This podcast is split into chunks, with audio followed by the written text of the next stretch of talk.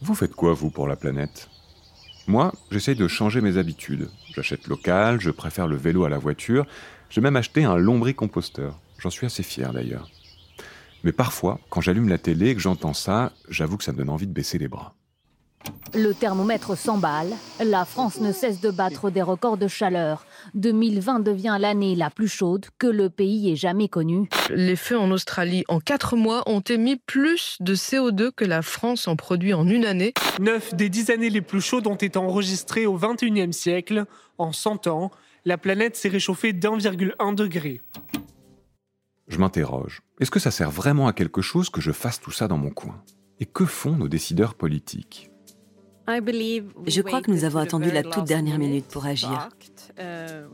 Nous aurions dû être plus rapides et passer à l'action plus tôt.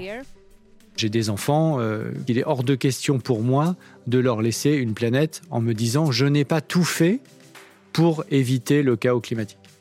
Eux, c'est Jute Gutland et Pascal Canfin, deux députés européens qui se battent pour le climat.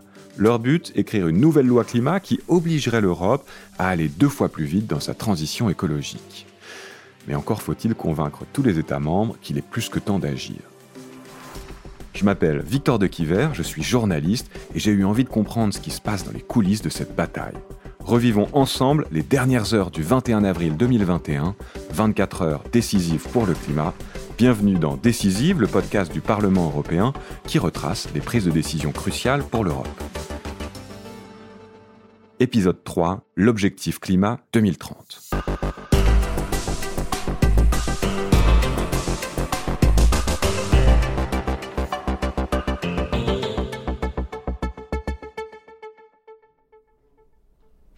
20 avril 2021, 14h, Bruxelles.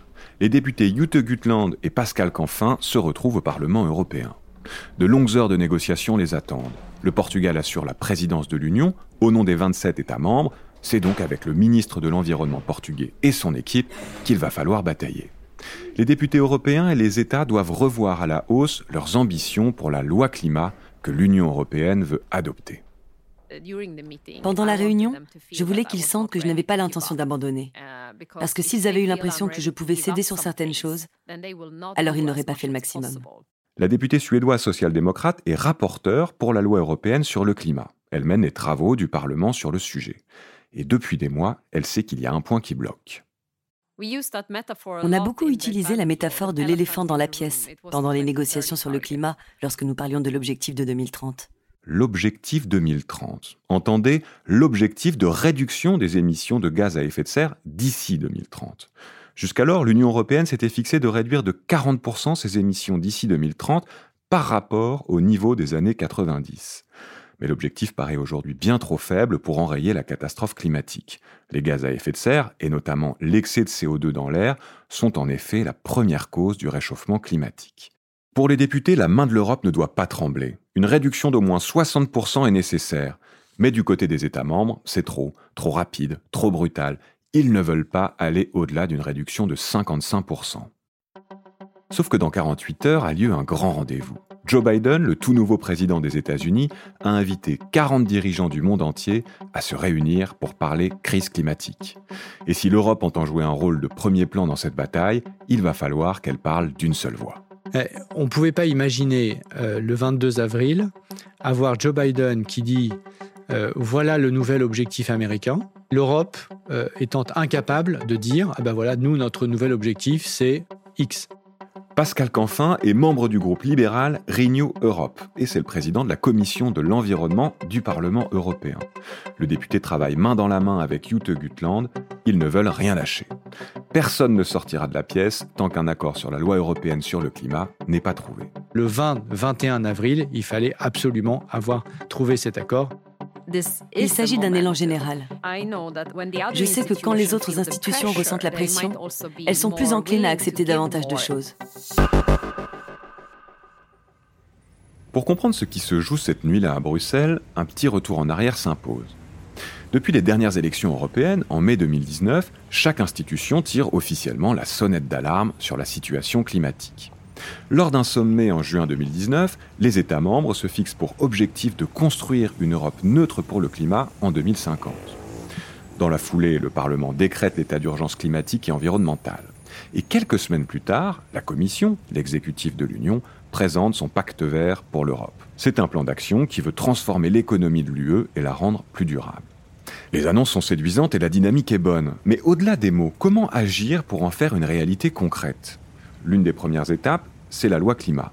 L'Europe a besoin d'objectifs clairs et contraignants car les scientifiques sont formels, pour atteindre cet objectif, les émissions de gaz à effet de serre doivent baisser de 65% d'ici 2030. Le problème de ce moins 65%, c'est que ça implique de tels changements euh, radicaux sur euh, l'industrie, sur le prix du carbone, sur la mobilité, etc., que beaucoup de responsables politiques estiment que ça ira trop vite pour les sociétés. Alors que faire? Quels chiffres défendre? À ce moment-là, même au Parlement, il est difficile de s'entendre. Le débat fait rage entre les idéalistes d'un côté et les pragmatiques de l'autre. Jute Gutland, elle, est prête à se battre pour les 65%. Si j'ai une ambition qui, je sais, sera très difficile à faire accepter aux États membres, est-ce que je devrais les encourager à aller plus loin? Ou aller là où je pense qu'ils sont et en quelque sorte les rassembler et partir de là pour en obtenir un peu plus. J'ai proposé qu'entre quelque chose qui est parfait sur le papier mais inatteignable dans la vraie vie de nos sociétés et quelque chose qui est sans doute un peu trop bas d'un point de vue climatique, j'ai proposé 60%. La semaine précédant le vote, j'étais très nerveuse. Mais ensuite, tous ensemble, c'est-à-dire les progressistes, la gauche, les Verts, Renew, ainsi que mon groupe politique social-démocrate, nous avons dit c'est d'accord, partons sur 60 alors. Pour conclure une négociation européenne, parce que l'Europe est une démocratie, il faut une majorité. Et donc vous pouvez fixer tous les objectifs les plus ambitieux du monde, si vous n'avez pas une majorité derrière vous pour la valider, ça ne sert à rien. Quelques jours plus tard, le 8 octobre 2020, une majorité de députés valide l'objectif des 60%. C'est une première dans la vie politique. Personne n'avait encore osé évoquer un objectif si ambitieux. Et bien qu'elle aurait préféré 65%, Jute Gutland est satisfaite. Je suis sortie du Parlement pour rejoindre mon bureau en courant et en sautant de joie. Pourtant, le combat est loin d'être terminé. Maintenant que le Parlement européen est d'accord, il va falloir convaincre les États membres de le suivre. Et du côté des États membres, justement, on a bien du mal à s'entendre. Le 11 décembre 2020, les chefs d'État sont réunis à Bruxelles. Mais un pays bloque les négociations. Sans subvention supplémentaire, la Pologne ne voit pas comment mener à bien cette transition. Et la Pologne a un argument que moi je trouve tout à fait recevable, qui consiste à dire mon point de départ est différent. J'ai un système énergétique, électrique en l'occurrence, qui est à base de charbon pour 80%. La Hongrie demande à ce qu'on reconnaisse le gaz comme énergie de transition, la Tchéquie souhaite que le nucléaire ne soit pas pénalisé, ce à quoi le Luxembourg et l'Autriche sont formellement opposés, le nucléaire n'est pas une solution. Au petit matin, néanmoins, la Pologne cède et un accord est trouvé. Les territoires les plus affectés par cette transition obtiendront des subventions supplémentaires via le Fonds de transition juste. En échange, c'est acté, les émissions devront diminuer d'au moins 55% d'ici 2030, soit 5 points de moins que ce que le Parlement propose. Si l'Europe veut apparaître comme un acteur clair et efficace de la lutte contre le réchauffement climatique, il va falloir que les différentes institutions de l'UE trouvent un compromis.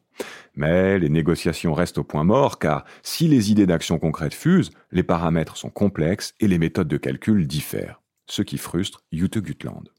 Je pense aussi que chaque mois de report a un impact négatif sur le climat. Nous voulons reprendre le contrôle de la situation. Nous ne voulons pas que cela prenne des années. Les semaines passent et toujours rien jusqu'à ce que Joe Biden soit officiellement investi. Le 46e président des États-Unis donne rendez-vous aux leaders mondiaux pour parler du climat. Et cette invitation met la pression aux Européens.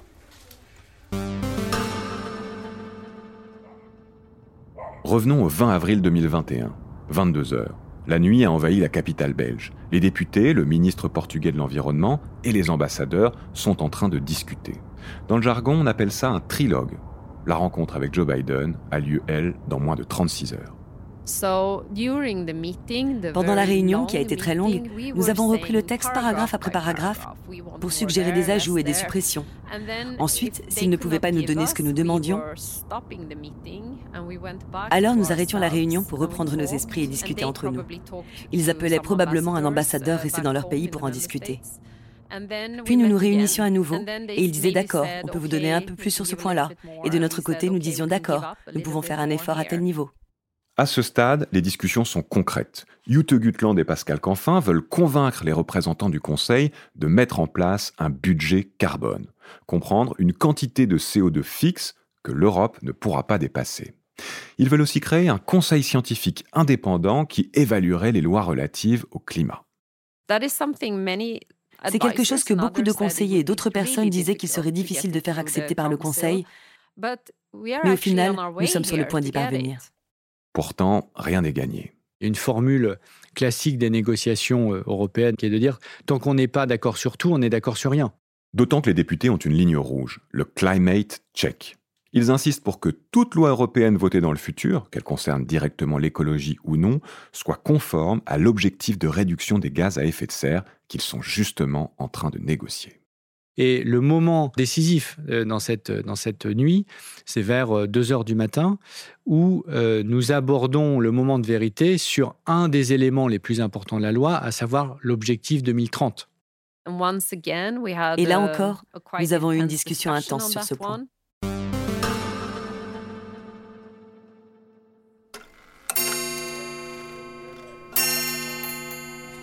21 avril, 2 heures du matin, Bruxelles la fatigue commence à se faire sentir. Mais Jute Gutland et Pascal Canfin ne veulent rien lâcher. Réduire de 60% les émissions de gaz à effet de serre? Impossible pour les représentants des États membres. Un jeu de calcul se met alors en place. Les députés sont prêts à accepter le chiffre de 55% en échange d'un engagement supplémentaire. Augmenter le puits carbone, c'est-à-dire mieux réguler l'usage des sols, des forêts qui absorbent naturellement le carbone. En faisant ça, le taux réel de diminution des émissions de gaz à effet de serre pourrait monter à 57%.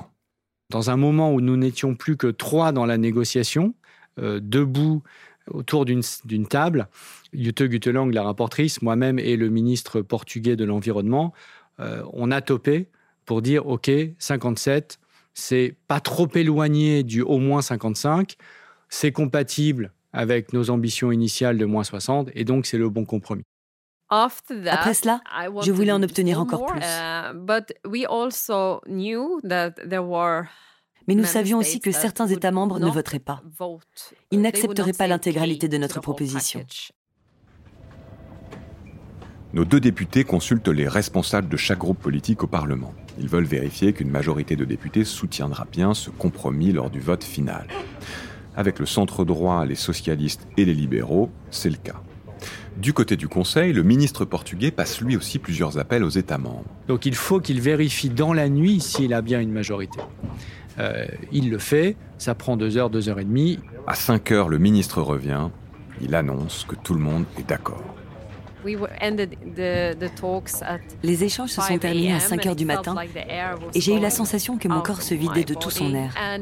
Je ne savais pas trop si j'étais heureuse, soulagée uh, et si nous avions obtenu de bons résultats. Je me sentais vidée.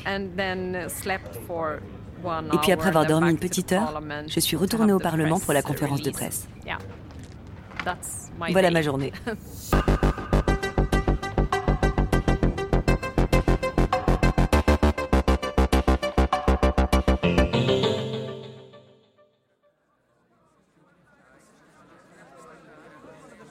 21 avril, 10h du matin, conférence de presse au Parlement européen. Après une heure de sommeil, les deux députés s'avancent au pupitre.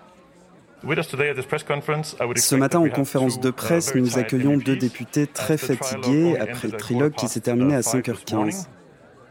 Uh, Je voudrais commencer en disant qu'aujourd'hui est un jour historique. Uh, nous avons terminé la loi européenne sur le climat.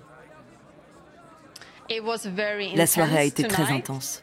C'est effectivement un moment historique. Et cette loi sur le climat arrive à point nommé.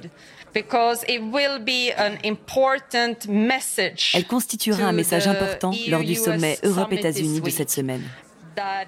Nous montrerons au monde ce que nous faisons. Cette loi sur le climat change la donne. Il y a un avant et un après. La neutralité climatique est inscrite dans la loi. Nous sommes parmi les premiers au monde à le faire. Pourtant, à la suite de la conférence de presse, des ONG et certains députés, dont les Verts, critiquent cet accord. Pas assez ambitieux à leurs yeux. Le Parlement n'a pas obtenu les fameux 60% de réduction d'ici 2030. Les députés ont dû accepter un objectif de neutralité carbone collectif qui ne s'appliquera donc pas à chaque État membre. Et il aura fallu lâcher sur les subventions aux combustibles fossiles. Elles ne s'arrêteront pas en 2026 comme ils le souhaitaient. Maintenant, je suis heureuse. Uh, J'ai la sensation que la loi sur le climat est forte. Uh, J'ai l'impression que nous avons tout fait pour repousser les limites. Uh, Et notre institution s'est montrée très tenace. Nous n'avons reculé devant rien. Et s'il y a un chiffre à retenir, c'est que nous allons aller sur la décennie 2020-2030 deux fois et demi plus vite que lors de la décennie passée dans notre action climatique. Je ne suis pas, je ne suis pas totalement satisfaite car il y a eu, pour 2030, je veux en obtenir plus. Mais j'ai le sentiment que c'est comme un effet boule de neige.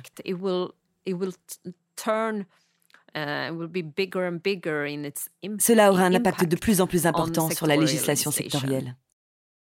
Le lendemain, Joe Biden annonce une réduction des émissions de CO2 américaines de 52% d'ici 2030. En Europe, la loi climat est officiellement adoptée par le Parlement le 24 juin. De son côté, la Commission européenne poussera les autres réformes de son Green Deal sur les transports, l'énergie, l'agriculture, la taxe carbone aux frontières. Et toutes ces réformes devront s'articuler autour de la loi climat. Et ça, c'est euh, la beauté de cette loi climat, c'est que elle pose le socle. C'est, euh, on a coutume de dire que c'est la loi des lois sur le climat, parce que tout le reste en découle. En rencontrant Jute Gutland et Pascal Canfin, j'ai compris qu'un grand mouvement s'était lancé. Il vient de la science, des citoyens, mais aussi de nos élus qui s'en saisissent. C'est un changement pour notre union qui s'est construite sur le charbon et l'acier. Et aujourd'hui, nous avons l'ambition de devenir climatiquement neutre. C'est énorme. Le combat contre le réchauffement climatique est loin d'être gagné, mais l'Europe s'apprêterait à changer profondément. Donc c'est pour ça que euh, cet accord, euh, je pense qu'on peut le dire à la fois humblement, modestement, mais de manière euh, objective, c'est un accord historique.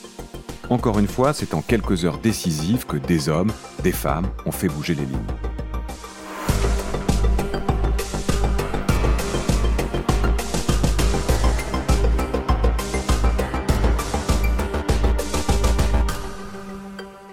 Décisive, un podcast produit par Bababam pour le Bureau en France du Parlement européen, coécrit avec Quentin Tenot et présenté par Victor de Quider.